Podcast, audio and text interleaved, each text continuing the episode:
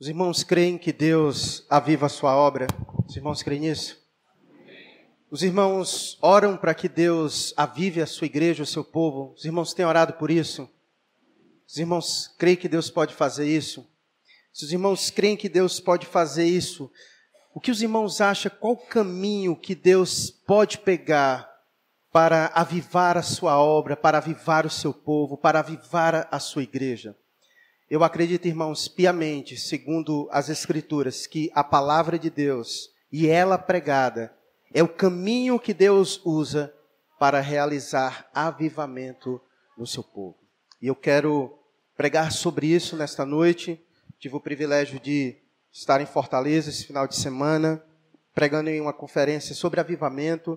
E aproveitei o ensejo e disse: minha igreja também precisa ouvir falar sobre isso. Nós precisamos ouvir falar sobre isso. Eu acredito que tem muito se falado em avivamento nas televisões, nos rádios, na internet, e muita gente tem procurado avivamento em, em lugares e talvez que não devesse ir ou da maneira que não deve ser. Então eu me proponho nesta noite apresentar a palavra de Deus como o caminho que Deus usa para avivar o seu povo e ao mesmo tempo também nós meditarmos sobre verdades que envolve esse, essa ação de Deus de avivar o seu povo. Então, eu quero convidá-los para a nossa meditação desta noite, abrirem suas Bíblias em, no livro de 2 Reis, capítulo de número 22, para nós meditarmos sobre esse assunto.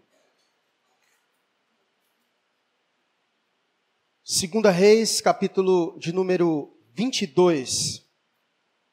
Eu convido depois você em casa, você ler mais uma vez o capítulo 22 e o capítulo 23. Nós vamos ler porções, tanto do 22 quanto do 23. Não iremos ler todos os, os, os, os dois capítulos, mas iremos ler algumas partes significativas para que assim a gente possa discorrer sobre esse assunto. Como é muito denso e os dois capítulos praticamente estão ligados, então eu preciso ler porção dos dois para que você possa ter uma compreensão melhor sobre é, o episódio, tá? E se nós falamos aqui que o caminho que Deus usa para realizar avivamento ao seu povo é a palavra de Deus, então nós temos que ler a palavra, nós temos que pregar a palavra. Então, se você está hoje aqui e tem esse desejo no coração de que Deus avive sua obra, então leia comigo a palavra.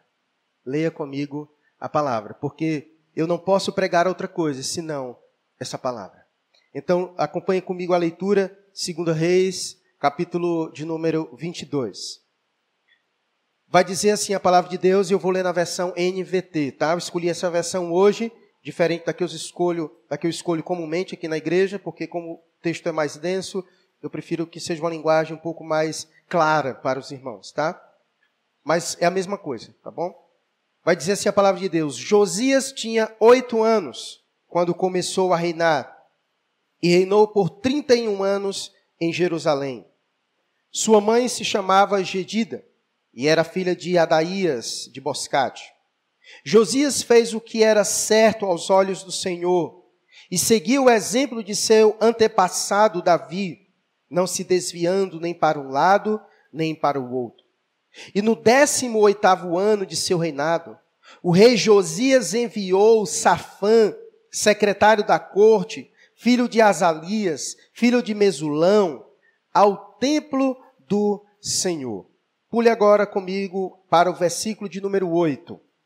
Diz assim a palavra de Deus: O sumo sacerdote Ilquias disse a Safã, secretário da corte: Encontrei o livro da lei no templo do Senhor. E Ilquias entregou o livro a Safã, que o leu. Safã voltou ao rei e relatou: seus oficiais entregaram a prata recolhida do templo do Senhor aos trabalhadores e supervisores do templo. Safã também disse ao rei: O sacerdote Ilquias me entregou um livro. E Safã leu o livro para o rei. Quando o rei ouviu o que estava escrito no livro da, rei, da lei, rasgou suas roupas. Em seguida deu estas ordens ao sacerdote Ilquias a Aicã, filho de Safã, a Aquibó, filho de Micaías, a Safã, o secretário da corte, e a Asaías, conselheiro pessoal do rei. Vão consultar o Senhor por mim, pelo povo e por todo Judá. Perguntem a respeito das palavras escritas neste livro que foi encontrado. A grande ira do Senhor arde contra nós, pois nossos antepassados não obedeceram às palavras deste livro. Eles não fizeram tudo o que ele diz que devemos fazer.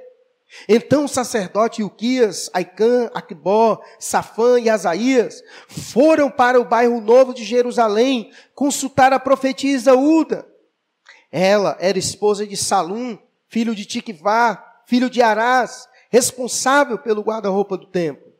Ela lhes disse: O Senhor, o Deus de Israel, falou: Voltem e digam ao homem que os enviou, que assim diz o Senhor: Trarei desgraça sobre essa cidade e sobre seus habitantes. Todas as palavras escritas no livro que o rei de Judá leu se cumprirão, pois meu povo me abandonou e queimou incenso a outros deuses, e estou grandemente irado com eles por tudo o que fizeram. Minha ira arderá contra este lugar e não será apagada. Mas vão ao rei de Judá, que os enviou para consultarem o Senhor, e digam-lhe que assim diz o Senhor a respeito da mensagem que acabaram de ouvir. Você se arrependeu e se humilhou diante do Senhor quando ouviu o que eu disse contra essa cidade e contra os seus habitantes, que esta terra seria amaldiçoada e se tornaria desolada. Você rasgou as roupas e chorou diante de mim, e eu certamente o ouvi, diz o Senhor. Portanto, só enviarei a calamidade anunciada depois que você tivesse reunido a seus antepassados e tivesse sido sepultado em paz. Você não verá a desgraça que trarei sobre esta cidade. Então eles levaram a mensagem ao rei. Capítulo 23. Josias mandou chamar todas as autoridades de Judá e de Jerusalém então o rei subiu ao templo do Senhor com os sacerdotes e os profetas e com todo o povo de Judá e de Jerusalém, dos mais simples até os mais importantes. Leu para eles todo o livro da aliança encontrado no templo do Senhor. O rei ficou em pé no lugar de honra, junto à coluna, e renovou a aliança na presença do Senhor. Comprometeu-se a obedecer ao Senhor e a cumprir os seus mandamentos, preceitos e decretos de todo o coração e de toda a alma. Confirmou desse modo os termos da aliança escrito no livro, e todo o povo se comprometeu com a aliança. Pule agora para o versículo 21. O rei Josias deu a seguinte ordem a todo o povo: Celebrem a Páscoa do Senhor, seu Deus como requer este livro da aliança. A Páscoa não havia sido celebrada dessa forma desde o tempo em que os juízes governavam Israel, nem nos dias dos reis de Israel e de Judá. Mas no 18º ano do reinado de Josias, a Páscoa foi celebrada ao Senhor em Jerusalém. Josias também exterminou os médiuns e os praticantes de ocultismo, os ídolos do lar, os ídolos em geral e toda espécie de prática repulsiva tanto em Jerusalém como em todo o território de Judá. Fez isso em obediência às leis escritas no livro que o sacerdote Ilquias havia encontrado no templo do Senhor. Nunca antes houve um rei como Josias que se voltasse para o Senhor de todo o coração, de toda a alma e de todas as suas forças e obedecesse a toda a lei de Moisés. E nunca mais houve um rei como ele. Vamos orar. Não feche sua Bíblia, por gentileza. Baixe sua cabeça vamos orar. Eu queria pedir um servo de Deus que me trouxesse um copo d'água. Vamos orar. Bondoso Deus e amado Pai, queremos te agradecer por todo o tempo tão maravilhoso que nós tivemos até o presente momento de cultuar o teu nome, de entoar a ti cânticos de louvores. Sabemos que isso te cai bem, pois o Senhor é o único Deus, criador de todas as coisas, Deus grande e digno de ser adorado. Pai, Suplicamos a tua bênção nesta noite. Fala, Pai, conosco. Pai, que o Senhor nos instrua por meio da tua palavra. Que o teu Espírito Santo, ó Deus, opere poderosamente em nossas vidas. Abençoa também todos quanto nos assistem pela internet. Nos dê graça. E me use, a Deus, apenas como um canal para falar ao teu povo nesta noite. Aquilo mesmo que o Senhor já propôs a falar para o teu povo nesta noite. E assim oramos no nome de Jesus. Amém. Obrigado, meu irmão. Deus te abençoe. Antes de falar e discorrer sobre avivamento, a primeira coisa que eu quero perguntar é: o que é avivamento? O que que passa na sua mente quando você pensa sobre avivamento? Será que avivamento é uma, uma, um momento de êxtase, de euforia, onde a gente sai pulando, onde a gente sai rodopiando, onde a gente sai sapateando? Será que avivamento espiritual é isso? Será que avivamento espiritual é quando aquele louvor bem tocado toca nos nossos corações e a gente se derrama em lágrimas? Será que isso é avivamento espiritual? O que é avivamento espiritual? De forma clara, para que você compreenda, avivamento espiritual é a ação de Deus sobre nossas vidas, a nos despertar, tornando-nos mais vivos e ativos, mais intensos, mais despertados para o nosso relacionamento com Deus e com a sua obra.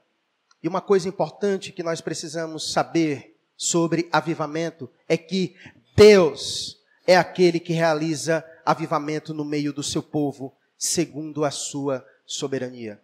E como disse esses dias o pastor Pedro Pamplona, avivamento não depende do pregador, nem do local, nem de evento nenhum, depende somente de Deus.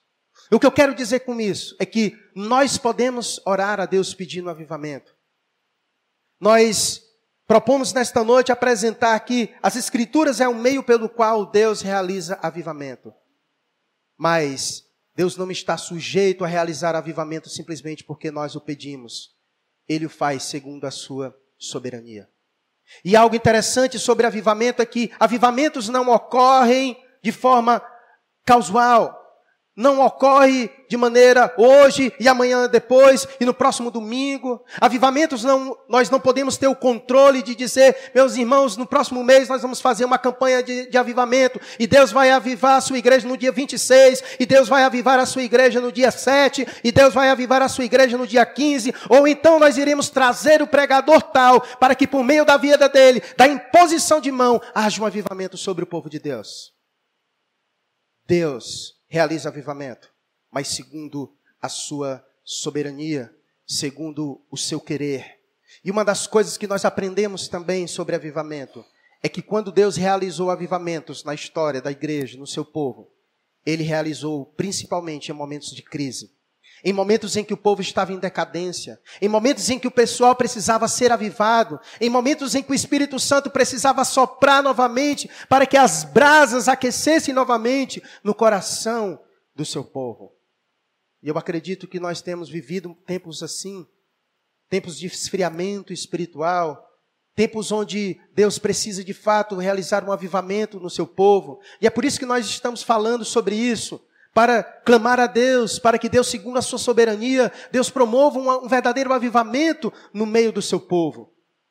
E hoje nós iremos aprender sobre esse caminho maravilhoso que Deus usa, que é a pregação da sua palavra. Embora Deus realize o avivamento segundo a sua soberania, contudo, todavia, Deus utiliza meios para isso. E a sua palavra, a palavra de Deus, é o principal veículo para Deus nos despertar a um avivamento. E isso porque, como disse João Calvino, a Bíblia é o cetro pelo qual o Rei Celestial governa a sua igreja. E uma das coisas maravilhosas quando nós estudamos e aprendemos sobre os grandes avivamentos que ocorreram ao longo da história, é que muitas vezes Deus usa o indivíduo para que por meio dele Deus possa, através da ministração da palavra de Deus, avivar o seu povo. Hoje pela manhã, lá em Fortaleza, eu tive o privilégio também de ouvir um, grande amigo, Rafael Vasconcelos, falando sobre avivamento e ele fez uma abordagem maravilhosa sobre o texto de Neemias, capítulo de número 8, e que apresentou bem aquele momento em que Deus realizou um avivamento por meio da vida de Esdras. E assim a gente vai vendo ao longo da história Deus usando a vida de vários homens ao longo da história para, por meio da pregação da palavra, trazer avivamento ao povo de Deus. E nessa história de hoje, sabe quem é o personagem que Deus usa para avivar o seu povo? ao rei Josias. O rei Josias. Quem já ouviu falar sobre o rei Josias? Aqui. Alguns irmãos, que benção. Quem foi o rei Josias? Sabe com quantos anos ele começou a reinar? Oito anos de idade. Já pensou? Quem aqui tem filho dessa idade? Já pensou ele reinando sobre sua vida? Parece que já reina, né? Assim, meio. Eles mandam e meio que a gente obedece, né? Mas Josias iniciou o seu reinado com oito anos de idade. E ele reinou por 31 anos. Ele reinou sobre o povo de Deus por 31 anos. Mas foi aos 16 anos de idade que Josias despertou o seu coração para buscar a Deus acima de todas as coisas. E aos 18 anos, Josias iniciou a reforma no templo do Senhor. Veja comigo mais uma vez o versículo 1 e 2, que diz: Josias tinha oito anos de idade, começou a reinar e reinou por 31 anos em Jerusalém. Versículo 2: Josias fez o que era certo aos olhos do Senhor e seguiu o exemplo do seu antepassado Davi, não desviando nem para um lado e nem para o outro. Versículo 3: No 18 ano de seu reinado, o rei Josias enviou Safã, secretário da corte, filho de Ezalias, filho de Mesulão, ao templo do Senhor. Então, aos 16 anos, Deus despertou seu coração para buscar o Senhor. E aos 18 anos, então ele inicia um momento de reconstrução no templo do Senhor, como diz o verso 3. No seu 18º ano do seu reinado, ele então enviou Safã ao templo do Senhor, porque o templo estava destruído, tá? Não se confunda. Ele despertou seu coração aos 16 e aos 18 iniciou a reforma no templo do Senhor, certo? E aos 18 anos, então ele inicia a, esse momento de reforma no templo do Senhor. E ele inicia esse templo de reforma porque o templo do Senhor estava destruído. A vida espiritual naquele momento do povo de Deus era das piores. E como diz o versículo número 8, o sumo sacerdote Ilquias disse a Safã, secretário da corte: Encontrei o livro da lei no templo do Senhor. Então, quando Josias se propôs a iniciar a reforma no templo do Senhor, algo foi encontrado no templo do Senhor. O que foi que foi encontrado no templo do Senhor? O livro da lei. Se o templo estava destruído, Aonde estava possivelmente esse livro da lei? Debaixo dos escombros, soterrado, perdido. O livro da lei estava perdido.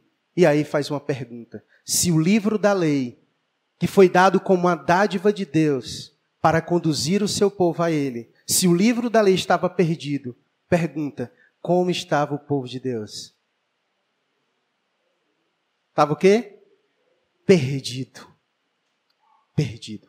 Então, veja como foi que Josias pegou o reinado.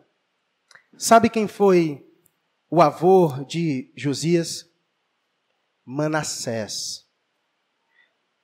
Meus irmãos, Manassés foi o pior rei que o povo de Deus já teve. Manassés foi o pior e foi um dos que mais reinou. Ele reinou por 55 anos sobre o povo de Deus.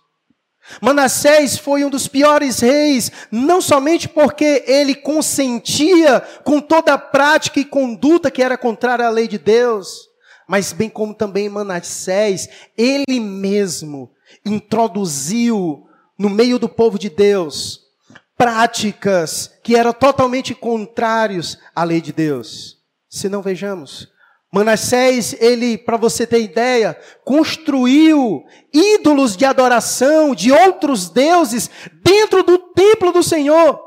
É como se você tivesse vindo hoje cultuar a Deus e aqui tivesse várias estátuas de santas e tudo mais. Manassés fez isso. E se não fosse, se não bastasse, Manassés, ele construiu vários altos pelas cidades do povo de Deus, e esses lugares de cultos que ele construiu ao redor de Jerusalém servia para a prática de moralidade sexual, a cultos de outras identidades. de outras entidades. E se ainda não bastasse, Manassés foi um daqueles que sacrificou um dos seus filhos ao deus Moloque. Perceba como era Manassés, como ele conduziu o povo para distante de Deus. E quando Manassés morreu, seu filho assumiu, sabe quem? Amon, que foi pior do que Manassés. Aí você imagina então como ficou o povo de Deus. Ainda bem que Amon só reinou dois anos, de tão ruim que ele era, os seus próprios comparsas lhe mataram. E quando Amon morreu, Josias, com oito anos, teve que assumir. Pense num grande pepino que ele pegou em suas mãos. E Deus foi muito bondoso com Josias, porque por meio de sua mãe e dos anciãos, ele foi ganhando experiência para conseguir conduzir o povo de Deus. E foi justamente nesse momento, como eu disse, que uma das características de avivamento espiritual é quando há muita decadência do povo de Deus. Esse é o momento, os irmãos acham um momento de decadência? Tudo isso que eu disse? Sem dúvidas é um momento de muita decadência. E esses momentos de decadência nos traz uma lição. Como disse Martin Lloyd Jones, um dos grandes pregadores do passado, ele disse que os períodos e as eras decadentes da história da igreja sempre foram aqueles nos quais a pregação da palavra de Deus entrou em declínio. Se a palavra de Deus havia se perdido, como havia pregação da palavra de Deus? Então, como o livro da lei havia sido perdido, como não havia mais pregação da palavra de Deus, então o declínio espiritual do povo chegou. Mas uma das coisas que me chama a atenção nessa história, e como diz o versículo 8, que o Quias, ele encontrou o livro da, do, do, do Senhor no templo que estava perdido, uma das coisas que me chama a atenção é que, triste e ironicamente, o livro da lei estava perdido aonde? No templo. Que ironia! O livro que foi dado para conduzir a adoração do Senhor no templo, que era o lugar de adoração a Deus, estava perdido. Estava perdido. E isso, irmãos, é o que acontece quando o templo está consagrado a outros deuses.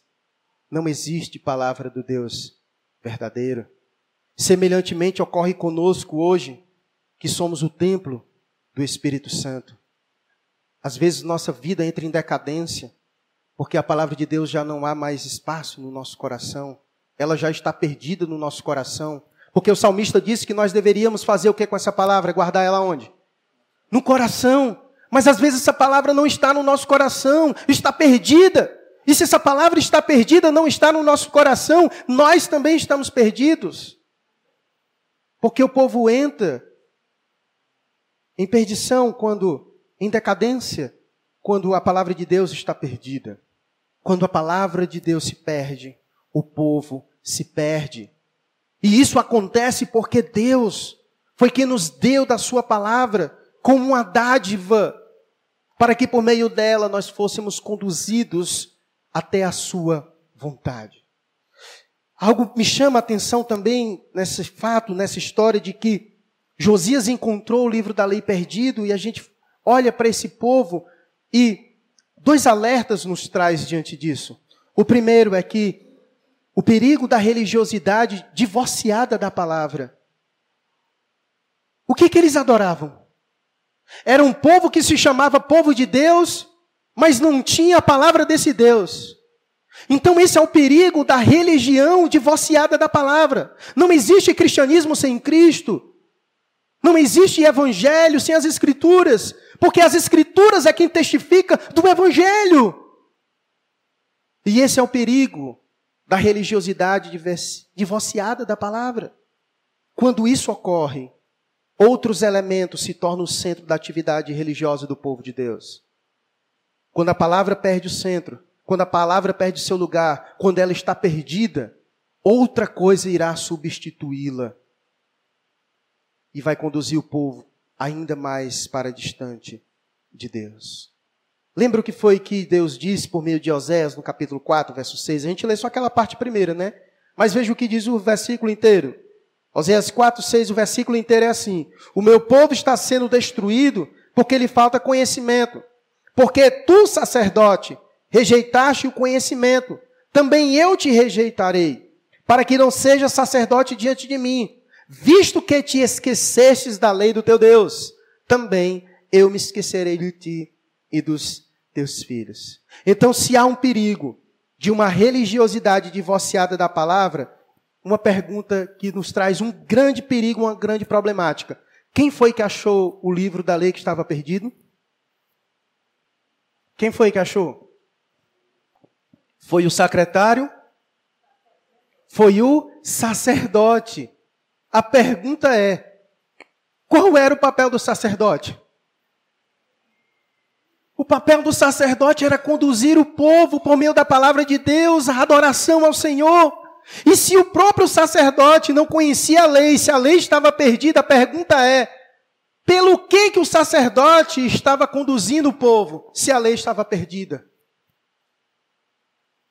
Se aquele que foi levantado por Deus para conduzir o seu povo por meio da palavra, mas se essa palavra estava perdida, então o sacerdote estava conduzindo o povo por meio de quê?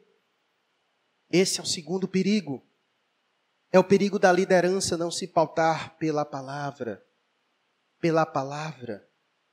E esse é um grande problema hoje dos nossos dias. Pastores que não têm mais a palavra de Deus como o fundamento para conduzir o povo de Deus. E é por isso que o povo está perdido. Porque aqueles que foram levantados por Deus para conduzir a igreja do Senhor, o povo de Deus, a Deus por meio da sua palavra, estão sem a palavra. Já não têm mais apreço pela palavra. Já não conhecem mais a palavra. Meus irmãos, a principal função de um pastor é a pregação da palavra de Deus. Nós temos aprendido isso aqui na igreja, na nossa escola bíblica. A principal função de um pastor é a pregação da palavra de Deus. E é por isso que a palavra de Deus precisa ser o centro do culto. Eu não sei se você já parou para perceber, eu já falei isso daqui também uma vez na igreja. Você sabe por que, que este púlpito fica aqui no meio? Não é somente uma peça decorativa, mas é para que todos que entrem por ali saibam o que está no centro do culto deste lugar, o que está no centro deste ambiente, é a palavra de Deus. E ela não pode ser substituída por nada, porque quando ela é substituída, o Deus da palavra também é substituído, porque ele se revela para o seu povo por meio desta palavra.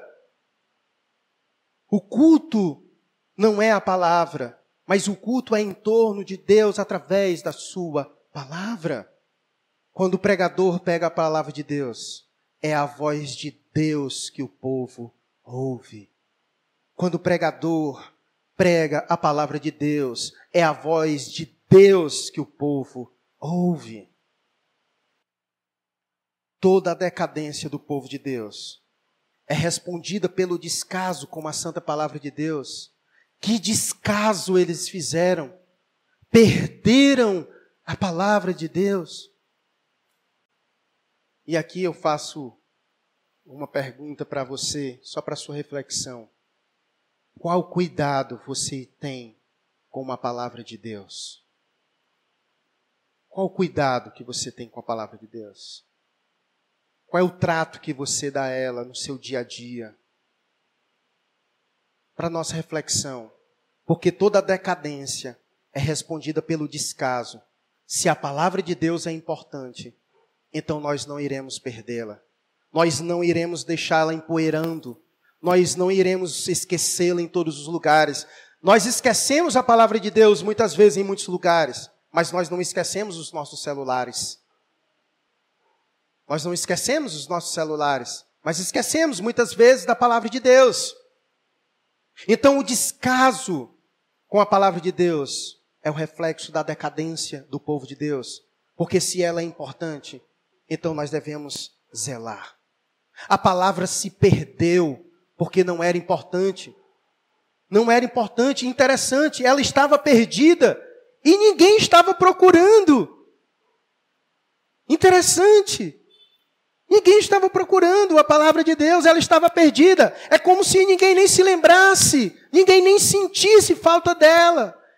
Foi no momento em que Josias mandou ir ao templo para reconstruir o templo, para reformar o templo. Foi que por acaso, aqui por acaso, na perspectiva dele, mas era Deus já agindo para promover um avivamento no seu povo, por causa da decadência do povo, que havia perdido a palavra. Foi que eles acharam. Mas ninguém estava procurando a palavra. Ninguém se lembrava da palavra. Meus irmãos, o meu receio é que o povo de Deus hoje tenha perdido a palavra de Deus como referencial.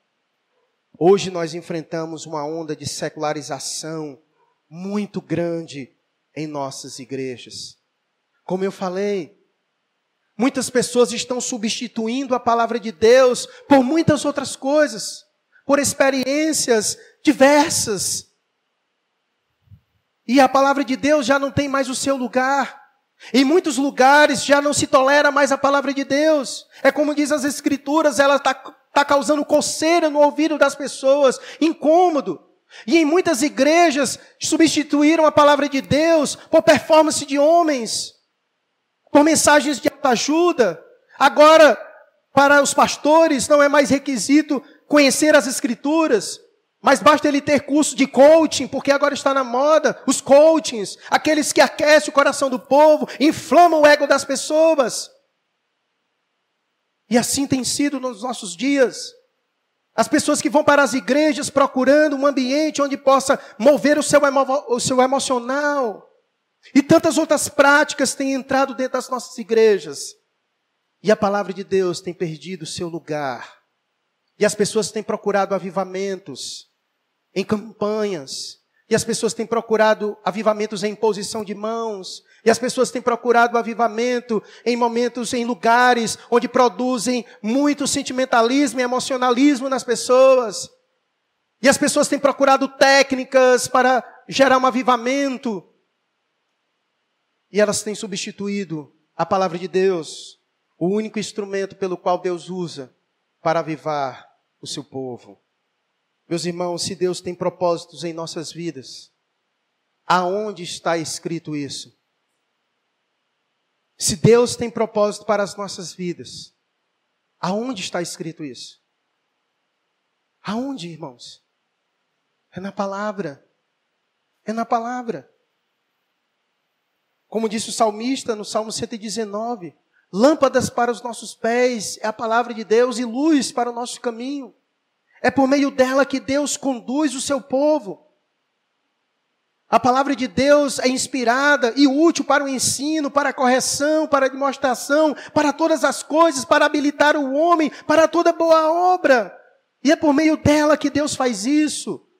Só a palavra de Deus é capaz de avivar os nossos corações, pois como já foi lido aqui, o texto de Hebreus, capítulo 4, verso 12, a palavra de Deus é viva e eficaz, é como uma espada que penetra profundamente na nossa alma, dividindo juntas e medula. É a palavra que faz isso. Se os nossos corações não forem aquecidos pela palavra de Deus, não tem outra coisa que possa fazer os nossos corações aquecer, irmãos. Então nós precisamos nos voltar para, a palavra de Deus. Nós vivemos em tempos de muita informação, muito conhecimento, mas ironicamente, esse é um tempo também de grande analfabetismo bíblico. As pessoas já não conhecem mais a Deus. E aqui não, não precisa você me responder, mas só para a sua reflexão. Não sei quanto tempo de vida cristã você tem, mas quantas vezes você já leu a Bíblia? Você sabia que não ler a Bíblia é não conhecer a Deus? Ora, é simples a resolução. Se Deus se revelou a nós por meio da Sua palavra, então se eu não conheço a palavra, eu não conheço o que, o que Deus se revelou dele para mim. Se é por meio dela que ele me ensina, e se eu não conheço, como eu vou saber então? Preguei aqui, eu acho que tem domingo retrasado. Preguei sobre a mulher samaritana, não foi isso? Domingo retrasado aqui, os irmãos lembram? Interessante que quando Jesus encontra aquela mulher, Jesus disse algo para ela, e nós meditamos também sobre isso. Jesus disse a seguinte coisa para a mulher samaritana: Jesus disse: Vós adorais o que não conheceis. Como assim? Como é possível alguém adorar alguma coisa que não se conhece? Os samaritanos. E por que que Jesus disse para aquela mulher samaritana que os samaritanos adoravam que não conheciam? Sabe por quê? Porque os samaritanos, como eu já disse aqui, eles criam que somente os cinco primeiros livros da Bíblia eram inspirados por Deus. Então tudo que eles sabiam de Deus era só apenas nos cinco primeiros livros de Deus. Isso é insuficiente? É insuficiente sim, porque Deus não se revelou a nós, não foi por cinco, nem por dez, nem por quinze, nem por vinte livros, mas foi por quantos livros que Deus se revelou a nós? 66. Por 66 livros foi que Deus se revelou a nós. Se Ele quisesse revelar a nós só por cinco, só teria cinco. Mas foi por 66, porque os 66 testifica do nosso Deus. Por isso, meu irmão, você tem que parar de ler só salmo. Você tem que parar de ler só salmo. Salmo é uma bênção. Mas Deus não se revelou só pelos salmos, mas pelos 66 livros. Pelos 66 livros. E era por isso, e foi por isso que Jesus disse para a mulher samaritana: Vós adorais o que não conheceis. E muita gente adora a Deus sem conhecer a Deus. E se ela não conhece a Deus, então não é a Deus que ela adora. Há um Deus criado pela sua mente, um Deus criado pela sua própria imaginação, um Deus criado pelo seu próprio eu acho, eu acho que Deus é assim. Ela adora um Deus que ela ouviu pela sociedade, mas ela não adora o Deus que se revelou pelas Escrituras. Se a Bíblia é a nossa única regra de fé e prática, ela não pode ser desprezada por nós. Ela deve ser estimada por nós. Ela não pode ser um amuleto em nossas casas, como aqueles que a abrem no Salmo 91 e acham que as suas casas serão abençoadas. Você conhece aquele tipo de pessoa que deixa a Bíblia aberta no Salmo 91 e ela pensa que a casa dela vai ser abençoada? Ainda bem que Deus levou você disso, amém? Minha casa tinha dessas, não era minha mãe. Graças a Deus, o Senhor alcançou minha mãe. Irmãos, quando Josias achou o livro, qual foi a primeira coisa que ele fez? Quando você pega um livro, qual é a primeira coisa que você faz? Hã? Ler. Cheirar, é que é isso, meu irmão. Quando é novo a gente cheira, né, cara? O cheiro é bom, é verdade. Mas eu abro o cheiro, brother. Fica melhor. Mas ele leu, ele leu. Veja o versículo 8. O sumo sacerdote Uquias disse a Safã, secretário do rei da corte, encontrei o livro templo, do, do, do templo do Senhor. E Uquias entregou o livro a Safã, que o leu. E assim também, quando foi à presença do rei, no versículo 11, leu o livro da lei diante do rei. Então, a primeira coisa que foi feita quando acharam o livro foi ler, ler o livro. E depois que ele leu o livro, ele fez o quê? Veja comigo o que, que ele disse que ele vai fazer depois. A partir do verso 11. Quando o rei ouviu o que estava escrito no livro da lei, rasgou as suas roupas. Em seguida deu estas ordens ao sacerdote Uquias, a Aicã, filho de Safã, a Aquibó, filho de Micaías, a Safã, secretário da corte, e a Asaías, conselheiro pessoal do rei. Verso 13. Vão consultar o Senhor por mim, pelo povo e por todo o Judá. E aí o versículo 14 vai dizer: Então o sacerdote Uquias, Aicã, Aquibó, Safã e Asaías foram ao bairro novo de Jerusalém consultar quem? A profetisa Ulda. Então o que eles fizeram quando acharam o livro? Leram o livro e foram perguntar a alguém sobre o que, esse, o que aquilo que eles leram significava. Perceba algo simples que nós devemos fazer: ler o livro, ler a Bíblia e buscar entender o que a Bíblia diz. Meus irmãos, a Bíblia é um livro que Deus nos deu para o nosso entendimento, para a nossa compreensão. Se Deus quer se comunicar com Ele, se Deus quer nos instruir por meio dele, se Deus quer nos conduzir por meio dele, então Deus deseja que nós o abramos, que nós o leiamos e que nós o entendamos para compreendermos aquilo que Deus deseja falar com o seu povo. E nós precisamos gastar tempo com isso, lendo as Escrituras, buscando entender o que nós estamos lendo das Escrituras, porque é por meio dela que Deus nos conduz. Os irmãos lembram daquela história de Filipe e Eunuco? Eunuco estava indo, lendo o um texto lá, uma porção do, do, livro de Isaías, e Filipe se, se encosta perto dele, e Filipe faz aquela pergunta tradicional: Entendes o que lês? E qual é a resposta do eunuco para Filipe? Como posso entender se não há quem me explique? E é interessante que quando Filipe explica para o eunuco o que a passagem dizia, foi avassalador na vida daquele homem. Ele entendeu o que o texto dizia, ele entendeu que o livro se referia a Jesus Cristo. E naquele momento Deus trabalha na vida daquele homem, ele recebe Jesus como Senhor da sua vida e é batizado naquele momento. Então, perceba como Deus age na nossa vida quando nós lemos as Escrituras e quando entendemos as Escrituras.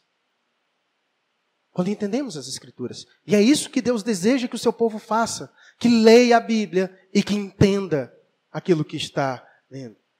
E aqui não precisa ser nenhum doutor para ler as Escrituras. Deus não deseja que somente os mais cultos entendam a palavra, não. Deus deseja que todos os irmãos compreendam. Inclusive o Espírito Santo atua nas nossas vidas para a compreensão. Nós temos irmãos aqui na igreja que aprenderam a ler, lendo a Bíblia. Como a irmã Cidinha, a, irmã, a mãe da Marta. A irmã não sabia ler, e aprendeu a ler lendo a Bíblia.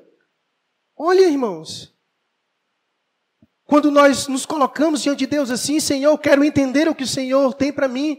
Eu quero entender quem é o Senhor. E a gente se dispõe a ler as Escrituras e a entender. Deus nos abençoa. Deus se revela a nós. Deus fala conosco. Deus nos instrui. Por isso. É por isso que nós nos reunimos aqui todos os domingos, oito e meia da manhã, na nossa escola bíblica dominical. Qual é o objetivo? Ler as Escrituras e entender as Escrituras. Porque Deus nos ensina por meio dela. E aí, não somente isso, eles leram, entenderam e depois fizeram o quê? Obedeceram, aplicaram nas suas vidas aquilo que o livro dizia. Então perceba que são três procedimentos. Ler não é a mesma coisa que estudar para compreender. Às vezes você leu ali uma coisa mecânica, leu, leu, leu, leu, leu terminou, leu, fechou, pronto. Você entendeu o quê? Não sei. Então, ler é uma coisa. Buscar entender o que se leu é outra coisa. Entendi o que o texto diz. O que eu faço com ele agora? O que eu faço com ele agora? Você precisa aplicar. Como eu coloco essa verdade na minha vida? Eu li: O Senhor é o meu pastor, em nada terei falta. Tá. E o que isso quer dizer? O que isso quer dizer? Que o Senhor é o meu pastor e nada me falta orar. Aplique isso na sua vida. Se Ele é o meu pastor e eu sou a ovelha dele, então Ele vai cuidar de mim. Então, se Ele vai cuidar de você, então por que você fica desesperado diante das circunstâncias? Você não está aplicando a palavra na sua vida. Você não está aplicando a palavra na sua vida. Porque se você leu que o Senhor é o seu pastor e que nada você terá falta, como então você está desesperado? Aplique na sua vida. Porque Deus quer lhe ensinar isso. Que você deve descansar, porque Ele é o pastor. Então perceba como Deus ensina o seu povo e trabalha nos nossos corações. Eles leram, entenderam e aplicaram uma palavra de Deus. Olha o que diz o versículo 23, capítulo 23, perdão. Josias mandou chamar todas as autoridades de Judá e de Jerusalém. Então o rei subiu ao templo do Senhor com os sacerdotes. Perdão, irmãos. Então o rei subiu ao templo do Senhor com os sacerdotes e os profetas. Alguém, por favor, lê que eu me engasguei com água. Lê aí, Gabriel, por favor. Pode ler o 23 até o versículo 3. Veio o homem rei, e todos os anciões de Judá e Jerusalém se adentraram a. O rei subiu à casa do Senhor, e com ele todos os homens de Judá, todos os moradores de Jerusalém, os sacerdotes, os profetas e todo o povo, desde o menor até o maior. E leu diante deles todas as palavras do livro da aliança que foram encontradas na casa do Senhor. O rei se pôs em pé junto à coluna e fez aliança ante o Senhor, para o seguirem, guardarem os seus mandamentos, os seus, os seus testemunhos e os seus estatutos de todo o coração e de toda a alma, cumprindo as palavras da aliança que estavam escritas naquele livro. E todo o povo anuiu a essa aliança. Então, eles leram na palavra de Deus. Ora, meus irmãos, o livro estava perdido. E como eu disse, quando o livro, a palavra de Deus, se perde da nossa vida, como é que fica a nossa vida? Perdida. Então eles leram nas escrituras. Imagina o que foi que eles descobriram acerca deles quando eles leram as escrituras, que eles estavam o quê? Perdidos. Então quando eles leram as escrituras, eles descobriram que eles estavam perdidos. E aí, o que eles deveriam fazer? O que eles deveriam fazer? O que muitos fazem quando vem uma igreja e que a palavra de Deus é pregada e que a palavra mostra que eles estão perdidos. Será que todos se arrependem? Infelizmente não. Quantos entram vazios e voltam vazios quando escutam a palavra? Uma coisa é você entender o que o pregador disse, o que a palavra disse. Outra coisa é você colocar em prática o que a palavra diz. E é interessante que eles colocaram o que a palavra diz. A palavra mostrou a eles a situação que eles estavam. E perceba que a palavra não mostrou algo favorável. Porque às vezes a gente fica meio que manipulando a palavra, a gente só quer colocar em prática aquilo que agrada a nós.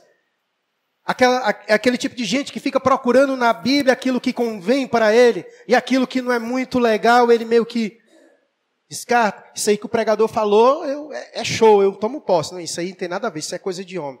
Aí foi alguém que falou da minha vida para o pastor. Então ele vai fazendo essa separação. O livro, quando foi lido, falou grandemente ao coração deles e duramente.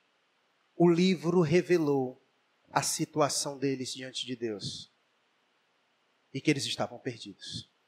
E que eles estavam perdidos. Olha o que, que diz o versículo 17. Pois o meu povo me abandonou e queimou incenso a outros deuses, e eu estou grandemente irado com eles por tudo que fizeram. Eles estavam perdidos.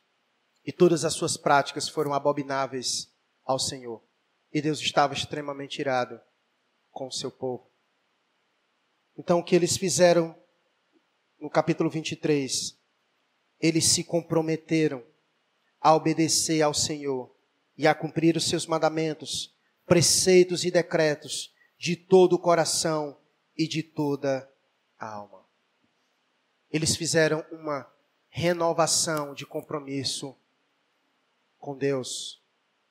Houve abandono de pecado, houve? Houve abandono de pecado, houve arrependimento. O texto vai dizer que quando o rei Josias leu e ouviu o que estava escrito no livro da lei, olha o que, que diz o verso 11. Quando o rei ouviu o que estava escrito no livro da, rei, da lei, o que foi que ele fez? Rasgou as suas vestes. Como um ato de arrependimento. Ele ficou naquele momento constrangido pela palavra de Deus que revelou a situação dele. Então ele rasgou as suas vestes como um ato de protesto, em reconhecimento aquilo que a palavra estava dizendo. Ele se arrependeu diante daquilo que ele estava ouvindo. E Deus foi produzindo arrependimento, confissão do seu povo. E é isso que avivamento espiritual produz na vida do povo mudança de vida. Sabe quando é que a gente pode dizer que houve um avivamento espiritual em um lugar, em determinadas vidas? Quando há mudança, transformação de vida. Não é avivamento quando todo mundo se reúne, faz aquela euforia de sentimentos diante de Deus e quando vai todo mundo para casa, volta a mesma coisa, volta as mesmas práticas, ninguém mudou, então não houve um agir de Deus. avivamento é quando Deus aviva o seu povo de tal maneira que os seus corações são transformados pelo agir do Espírito mediante a palavra de Deus. Os grandes avivamentos nos provam isso. Grande avivamento que Deus fez por meio de Jonas em Nínive, tantos outros que Deus fez ao longo da história, o resultado sempre é mudança de vida, abandono de pecado, confissão da sua vida, direção do Espírito, a santificação. Josias acolheu a palavra de Deus com mansidão. E aqui fica algo interessante de lição para nós. A maneira como nós lidamos com a palavra diz muito ao nosso respeito. E se Deus fala conosco por meio da sua palavra, então nós devemos acolher a palavra com mansidão. Ainda que esta palavra venha duramente aos nossos corações, como veio ao povo. Eles leram na, no livro da lei que Deus está virado com eles. Mas eles receberam aquela palavra porque era verdade. Então, se a palavra de Deus é Deus falando conosco, então nós devemos acolher a palavra com mansidão, ainda que nós não gostemos daquilo que estejamos ouvindo, mas devemos acolher com mansidão, porque é Deus falando conosco. Nós não devemos ficar com raiva da palavra, muito menos não devemos ficar com raiva do pregador, mas nós devemos receber a palavra com mansidão. Josias recebeu misericórdia da parte de Deus, e sabe por quê? Pelo trato que ele deu à palavra de Deus. Veja comigo o versículo de número 18. A ira de Deus estava sobre toda a nação, porque o povo estava distante de Deus. Mas olha o que Deus disse para Josias, verso 18: Mas vão ao rei de Judá, que os enviou para consultarem o Senhor, e digam que assim diz o Senhor a respeito da mensagem que acabaram de ouvir. E nós já lemos, que foi aquela dura mensagem de que Deus está virado para o seu povo. Você se arrependeu e se humilhou diante do Senhor quando ouviu o que eu disse contra esta cidade e contra os seus habitantes, que esta terra seria amaldiçoada e se tornaria desolada. Você rasgou as roupas e chorou diante de mim, e eu certamente o ouvi, diz o Senhor. Portanto, só enviarei a calamidade anunciada depois que você tivesse reunido a seus antepassados e tivesse sido sepultado em paz. Você não verá a desgraça que trarei sobre esta cidade. Perceba que a misericórdia de Deus foi concedida a Josias pelo trato que ele deu àquela palavra. Josias acolheu aquela palavra com mansidão, ainda que ela foi dura, mas ele acolheu com mansidão e Deus agiu de misericórdia pela maneira que ele acolheu aquela palavra que o Senhor estava direcionando a ele. Meus irmãos, eu quero concluir nos levando às reflexões devidas. Nós precisamos resgatar a palavra de Deus. Se ela está perdida, nós precisamos encontrá-la e guardá-la onde? No nosso coração. Ame a palavra de Deus. Jesus disse em João 14, 21 que aquele que tem os meus mandamentos e os guarda, esse é o que me ama. Não podemos dizer que amamos a Deus se desprezamos Sua palavra. É contraditório dizer que amamos a Deus se não temos estima por esta palavra. É contraditório dizermos que amamos a Deus e não gosta de ler a Bíblia. É contraditório. Porque não amar a palavra de Deus é não amar a Deus porque não tem como desassociar Deus de sua palavra. Por isso que a Bíblia diz que onde passar os céus e a terra, mas uma coisa só não vai passar, é o quê? A sua palavra, porque ela é eterna, como Deus é eterno. Nós não podemos desprezar esta palavra, porque esta palavra é viva, é eficaz, é ela quem produz vida, é ela quem produz santificação na nossa vida, é ela quem traz vida ao morto, é ela quem nos direciona, é ela quem nos purifica, é ela que nos revela sobre a vontade de Deus, é ela quem ajusta a nossa vida à retidão do Senhor. É ela. Então nós precisamos resgatar esta palavra. E não adianta nós clamarmos a Deus por avivamento se nós desprezarmos a sua palavra, porque a fé vem pelo ouvir de quê? Da palavra de Deus. Quanto mais você estimar esta palavra, mais a sua fé será produzida, porque a fé vem pelo ouvir da palavra de Deus. Uma das bênçãos de se congregar, de fazer parte de uma igreja bíblica, sadia, é que na igreja nós podemos ouvir a palavra de Deus sendo pregada e ensinada. Essa é a vantagem corra a, a, léguas de igrejas que não têm a palavra de Deus como fundamento. Conhece aqueles pregador que sobe no púlpito, lê um texto bíblico e ele pega um outro caminho e vai embora e faz viagem. E você, meu Deus, mas para que ele leu as escrituras? Você já foi em um lugar assim? E ele começa a falar sobre a vida dele, sobre todas as coisas, mas ele não prega a palavra. Reflita para a nossa reflexão, para encerrar. Que lugar a palavra de Deus ocupa na minha vida? Você perguntar, que, que lugar a palavra de Deus ocupa na minha vida? De que maneira ela influencia a minha vida? Quanto dela eu estudo, medito e pratico? O que você fará com essa palavra pregada hoje?